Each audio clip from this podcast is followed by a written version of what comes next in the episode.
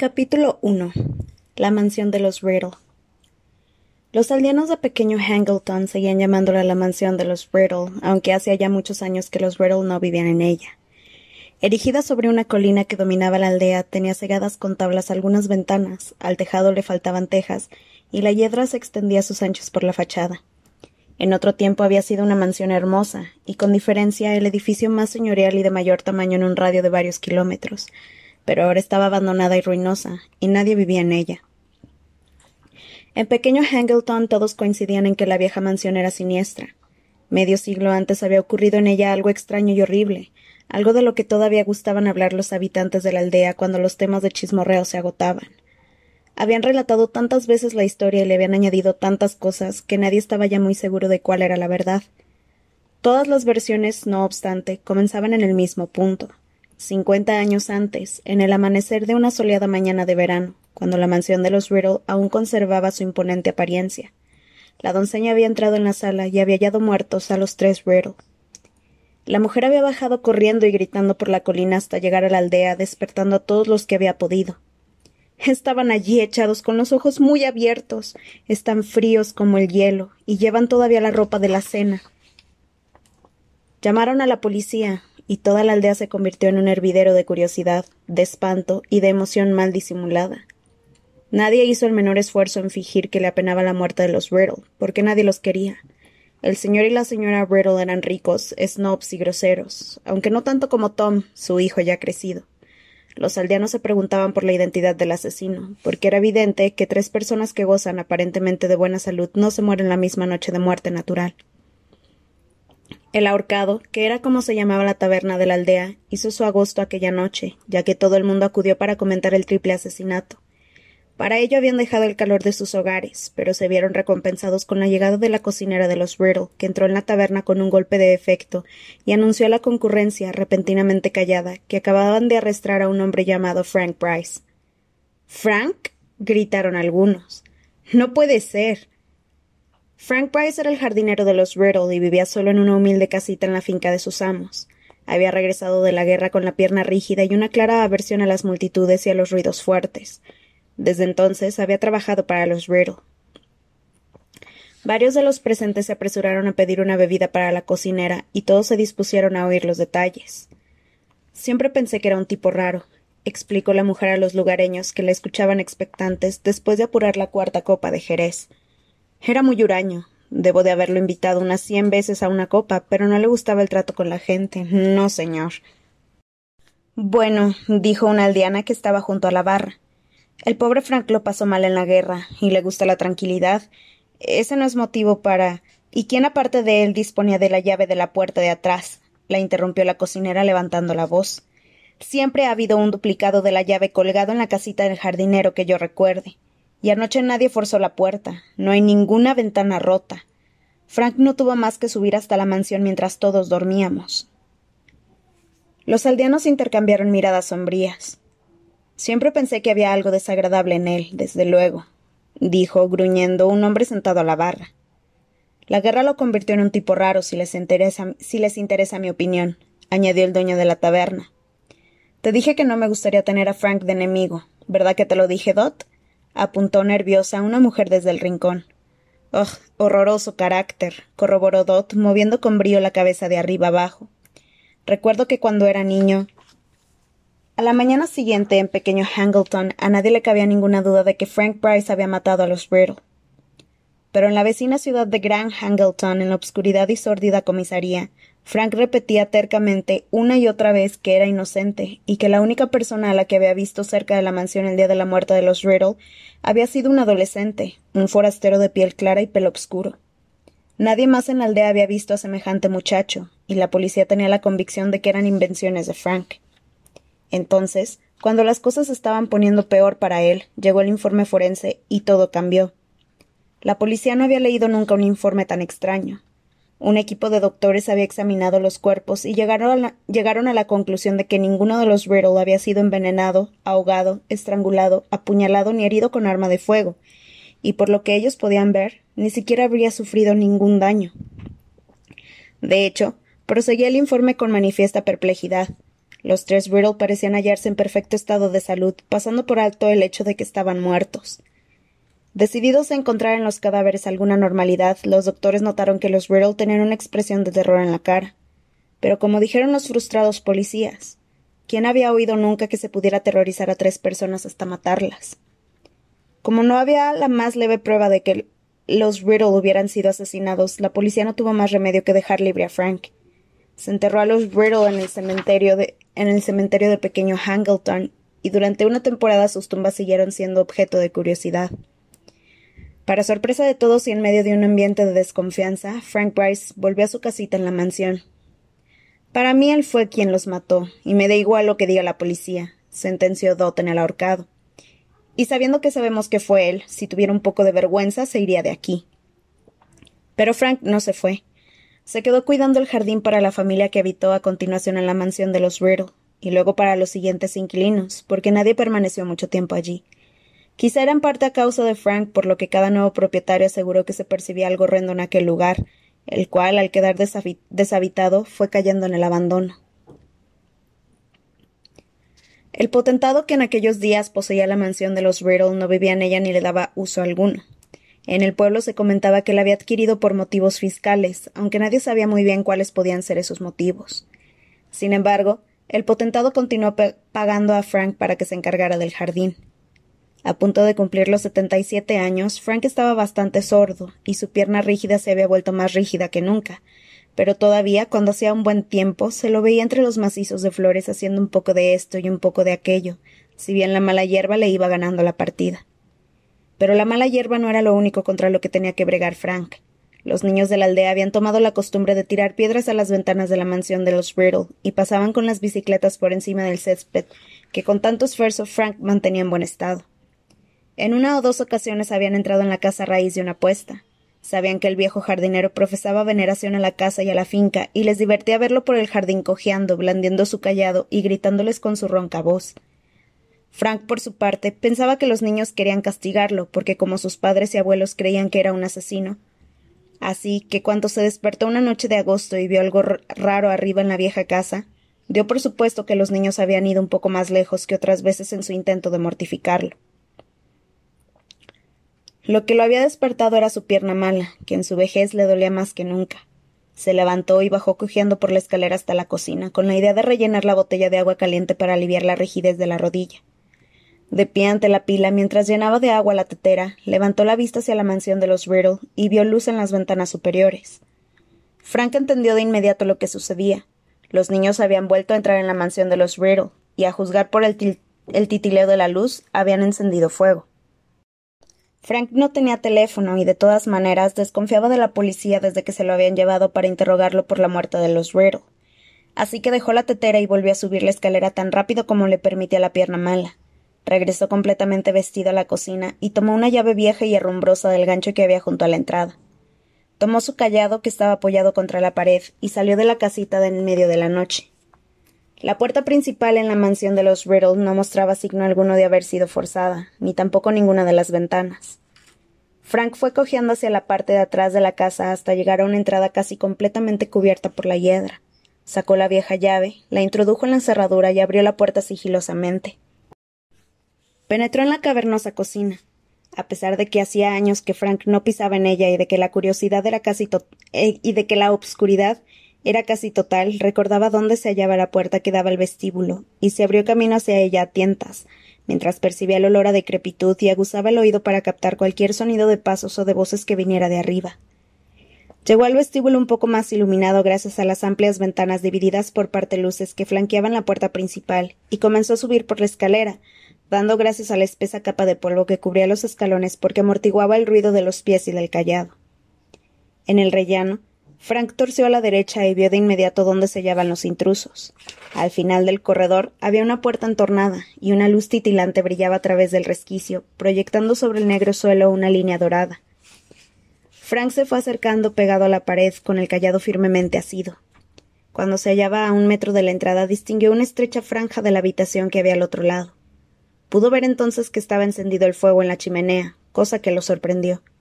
Se quedó inmóvil y escuchó con toda atención, porque del interior de la habitación llegaba la voz de un hombre que parecía tímido y acobardado. Queda un poco más en la botella, señor, si sigue hambriento. Luego, dijo una segunda voz. También esta era de un hombre, pero extrañamente aguda y tan fría como una repentina ráfaga de viento helado. Algo tenía aquella voz que erizó los escasos pelos de la nuca de Frank. Acércame más al fuego, con la gusano. Frank volvió hacia la puerta su oreja derecha, que era la buena. Oyó que posaban una botella en una superficie dura, y luego el ruido sordo que hacía un mueble pesado al ser arrastrado por el suelo. Frank vislumbró a un hombre pequeño que de espaldas a la puerta empujaba una butaca para acercarla a la chimenea. Vestía una capa larga y negra y tenía la coronilla calva. Enseguida volvió a desaparecer de la vista. ¿Dónde está Nagini? dijo la voz fría. No, no lo sé, señor respondió temblorosamente la primera voz. Creo que ha ido a explorar la casa. Tendrás que ordeñarla antes de que nos retiremos a dormir con la gusano, dijo la segunda voz. Necesito tomar algo de alimento por la noche. El viaje me ha fatigado mucho. Frunciendo el entrecejo, Frank acercó más la oreja buena a la puerta.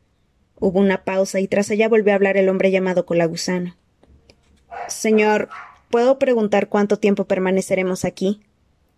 Una semana, contestó la fría voz. O tal vez más. Este lugar es cómodo dentro de lo que cabe, y todavía no podemos llevar a cabo el plan. Sería una locura hacer algo antes de que acaben los mundiales de Quidditch. Frank se metió en la oreja uno de sus nudosos dedos y lo retorció. Sin duda, debido a un tapón de cera, había oído la palabra Quidditch, que no existía.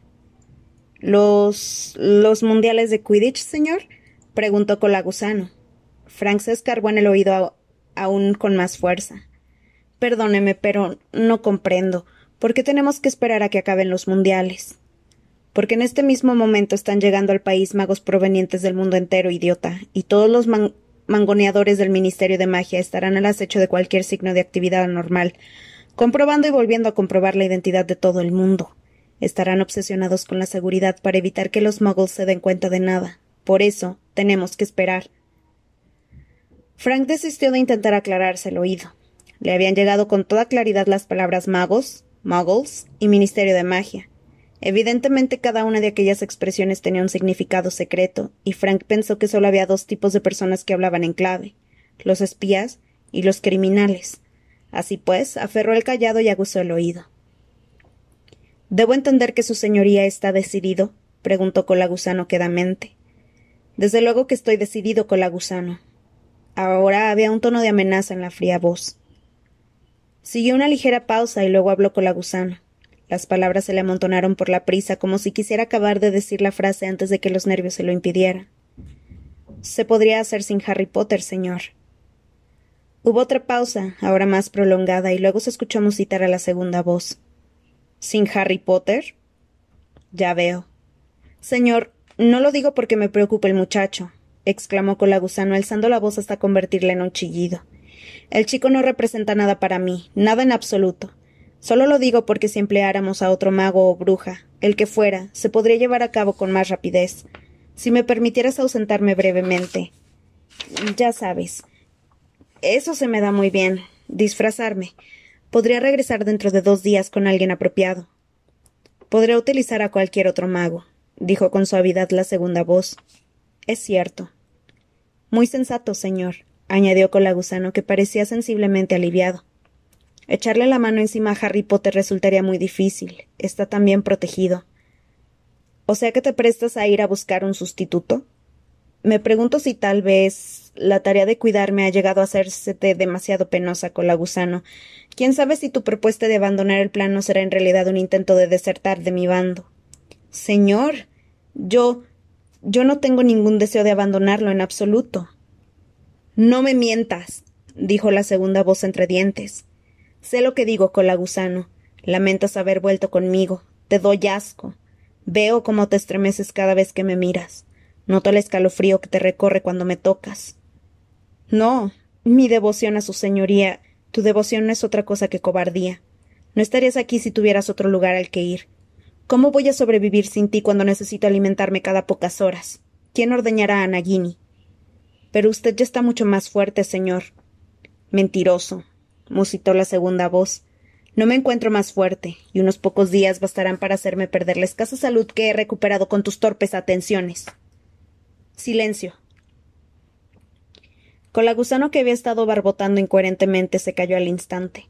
Durante unos segundos Frank no pudo oír otra cosa que el crepitar de la hoguera. Luego volvió a hablar el segundo hombre con un siseo que era casi un silbido. Tengo mis motivos para utilizar ese chico, como te he explicado, y no usaré a ninguno otro. He aguardado trece años. Unos meses más darán lo mismo. Por lo que respecta a la protección que lo rodea, estoy convencido de que mi plan dará resultado. Lo único que se necesita es un poco de valor por tu parte. Un valor que estoy seguro de que encontrarás, a menos que quieras sufrir la ira de Lord Voldemort. Señor, déjeme hablar, dijo Colagusano con una nota de pánico en la voz. Durante el viaje le he ido dando vueltas en la cabeza al plan. Señor, no tardarán en darse cuenta de la desaparición de Berta Jorkins. Y si seguimos adelante, si yo echo la maldición. ¿Sí? susurró la otra voz. Si sigues el plan, Colagusano, el ministerio no tendrá que enterarse de que ha desaparecido nadie más. Lo harás discretamente sin alboroto. Ya me gustaría poder hacerlo a mí mismo, pero en estas condiciones. Vamos, con la gusano, otro obstáculo menos y tendremos despejado el camino hacia Harry Potter. No te estoy pidiendo que lo hagas solo. Para entonces mi fiel vasallo se habrá unido a nosotros. Yo también soy un vasallo fiel, repuso Colagusano con una levísima nota de resentimiento en la voz. Colagusano, necesito a alguien con cerebro, alguien cuya lealtad no haya flaqueado nunca, y tú, por desgracia, no cumples ninguno de esos requisitos. Yo lo encontré, contestó Colagusano, y esta vez había un claro tono de aspereza en su voz. Fui el que lo encontró y le traje a Berta Jorkins. Eso es verdad, admitió el segundo hombre aparentemente divertido. Un golpe brillante del que no te hubiera creído capaz, Colagusano. Aunque a decir verdad, ni te imaginabas lo útil que no sería cuando la atrapaste, ¿verdad? Pen... pensaba que podía hacerlo, señor. Mentiroso, dijo de nuevo la otra voz con un regocijo cruel más evidente que nunca. Sin embargo, no niego que su información resultó enormemente valiosa. Sin ella yo nunca habría podido maquinar nuestro plan y por eso recibirás tu recompensa, Colagusano. Te permitiré llevar a cabo una labor esencial para mí. Muchos de mis seguidores darían su mano derecha por tener el honor de desempeñarla. ¿De, ¿de verdad, señor? Colagusano parecía de nuevo aterrorizado. ¿Y qué? Ah, Colagusano, no querrás que te lo descubra y eche a perder la sorpresa. Tu parte llegará al final de todo, pero te lo prometo. Tendrás el honor de resultar tan útil como Berta Jorkins. Usted. Usted. La voz de Colagusano sonó repentinamente ronca, como si se le hubiera quedado la boca completamente seca. ¿Usted va a matarme también a mí? Colagusano, Colagusano, dijo la voz fría que ahora había adquirido una gran suavidad. ¿Por qué tendría que matarte? Maté a Berta porque tenía que hacerlo. Después de mi interrogatorio ya no servía para nada, absolutamente para nada. Y sin duda, si hubiera vuelto al ministerio con la noticia de que te había conocido durante las vacaciones, le habrían hecho unas preguntas muy vergonzosas, los magos que han sido dados por muertos deberían evitar encontrarse con brujas del Ministerio de Magia en las posadas del camino. Colagusano murmuró algo en voz tan baja que Frank no pudo oírlo, pero lo que fuera hizo reír al segundo hombre, una risa completamente amarga y tan fría como su voz. ¿Qué podríamos haber modificado en su ¿Qué podríamos haber modificado su memoria? Es verdad, pero un mago con grandes poderes puede romper los encantamientos desmemorizantes, como te demostré al interrogarla Sería un insulto a su recuerdo no dar uso a la información que le sonsaqué con la gusano. Fuera en el corredor, Frank se dio cuenta de que la mano que agarraba el callado estaba empapada de sudor. El hombre de la voz fría había matado a una mujer y hablaba de ello sin ningún tipo de remordimiento, con regocijo. Era peligroso, un loco, y planeaba más asesinatos. Aquel muchacho Harry Potter, quienquiera que fuese, se hallaba en peligro. Frank supo lo que tenía que hacer. Aquel era sin duda el momento de ir a la policía. Saldría sigilosamente de la casa e iría directo a la cabina telefónica de la aldea. Pero la voz fría había vuelto a hablar y Frank permaneció donde estaba, inmóvil, escuchando con toda su atención. Una maldición más, mi fiel vasallo en Hogwarts. Harry Potter es prácticamente mío, con la gusano. Está decidido. No lo discutiremos más. Silencio. Creo que escucho a Nagini. Y la voz del segundo hombre cambió. Comenzó a emitir unos sonidos que Frank no había oído nunca. Silbaba y escupía sin tomar aliento. Frank supuso que le estaba dando un ataque. Y entonces Frank oyó algo que se movía detrás de él en el oscuro corredor. Se volvió a mirar y el terror lo paralizó. Algo se arrastraba hacia él por el suelo, y cuando se acercó a la línea de luz, vio, estremecido de pavor, que se trataba de una serpiente gigante de al menos cuatro metros de longitud. Horrorizado, Frank observó cómo su cuerpo sinuoso trazaba un sendero a través de la espesa capa de polvo del suelo, aproximándose cada vez más. ¿Qué podía hacer? El único lugar al que podía escapar era la habitación en la que los dos hombres tramaban un asesinato, y si se quedaba donde estaba, sin duda la serpiente lo mataría. Antes de que hubiera tomado una decisión, la serpiente había llegado al punto del corredor en el que él se encontraba, e increíble, milagrosamente pasó de largo. Iba siguiendo los sonidos silbantes y como escupitajos que emitía la voz al otro lado de la puerta, y al cabo de unos segundos, la punta de su cola adornada con rombos había desaparecido por el resquicio de la puerta. Frank tenía la frente empapada en sudor y la mano con que sostenía el callado le temblaba. Dentro de la habitación la fría voz seguía silbando y a Frank se le ocurrió una idea extraña, una idea imposible, que aquel hombre era capaz de hablar con las serpientes. No comprendía lo que pasaba, Hubiera querido más que nada en el mundo hallarse en su cama con la botella de agua caliente. El problema era que sus piernas no parecían querer moverse. De repente, mientras seguía allí temblando e intentando dominarse, la fría voz volvió a utilizar el idioma de Frank. Nagini tiene interesantes noticias, con la gusano, dijo. ¿De, ¿De verdad, señor? Sí, de verdad, afirmó la voz. Según Nagini hay un muggle viejo al otro lado de la puerta escuchando todo lo que decimos. Frank no tuvo posibilidad de ocultarse. Oyó primero unos pasos y luego la puerta de la habitación se abrió de golpe. Un hombre bajo y calvo con algo de pelo gris, nariz puntiaguda y ojos pequeños y llorosos apareció ante él con una expresión en la que se mezclaban el miedo y la alarma. Invítalo a entrar, colagusano. ¿Dónde están tus, tus buenos modales? La fría voz provenía de la vieja butaca que había delante de la chimenea, pero Frank no pudo ver al que hablaba. La serpiente estaba enrollada sobre la podrida alfombra que había al lado del fuego, como una horrible parodia de un perro o hogareño. Como una seña, Colagusano le ordenó a Frank que entrara. Aunque todavía profundamente conmocionado, éste agarró el callado con más fuerza y pasó el umbral cojeando. La lumbre era la única fuente de luz en la habitación y proyectaba sobre las paredes largas sombras en forma de araña. Frank dirigió la vista al respaldo de la butaca. El hombre que estaba sentado en ella debía de ser aún más pequeño que su vasallo, porque Frank ni siquiera podía vislumbrar la parte de atrás de su cabeza. ¿Lo has oído todo, Muggle? dijo la fría voz. ¿Cómo me ha llamado? preguntó Frank desafiante, porque una vez dentro y viendo llegado el momento de hacer algo se sentía más valiente. Así le había ocurrido siempre en la guerra. Te he llamado Muggle, explicó la voz con serenidad. Quiere decir que no eres mago. Mago, no sé qué quiere decir con eso de mago, dijo Frank con la voz cada vez más firme. Todo lo que sé es que he oído cosas que merecerían el interés de la, de la policía. Usted ha cometido un asesinato y planea otros. Y le diré otra cosa, añadió en un rapto de inspiración. Mi mujer sabe que estoy aquí. Y si no regreso, tú no tienes mujer. cortó la fría voz muy suave. Nadie sabe que estás aquí. No le has dicho a nadie que venías. No mientas a Lord Voldemort, Muggle, porque él sabe. Él siempre sabe. ¿Es verdad eso? respondió Frank bruscamente. ¿Es usted un lord? Bien, no es que sus modales me parezcan muy refinados, mi lord. Vuélvase y de la cara como un hombre. ¿Por qué no lo hace? Pero es que yo no soy un hombre, mago, dijo la fría voz apenas audible por encima del crepitar de las llamas. Soy mucho, mucho más que un hombre. Sin embargo, ¿por qué no? Daré la cara. La gusano ven a girar mi butaca. El vasallo profirió un quejido. Ya me has oído, colagusano. Lentamente, con el rostro crispado como si prefiriera hacer cualquier cosa antes que aproximarse a su señor y a la alfombra en que descansaba la serpiente, el hombrecillo dio unos pasos hacia adelante y comenzó a girar la butaca. La serpiente levantó su fea cabeza triangular y profirió un silbido cuando las patas del asiento se engancharon en la alfombra. Y entonces Frank tuvo la parte delantera de la butaca ante sí y vio lo que había sentado en ella. El callado se le resbaló al suelo con estrépito.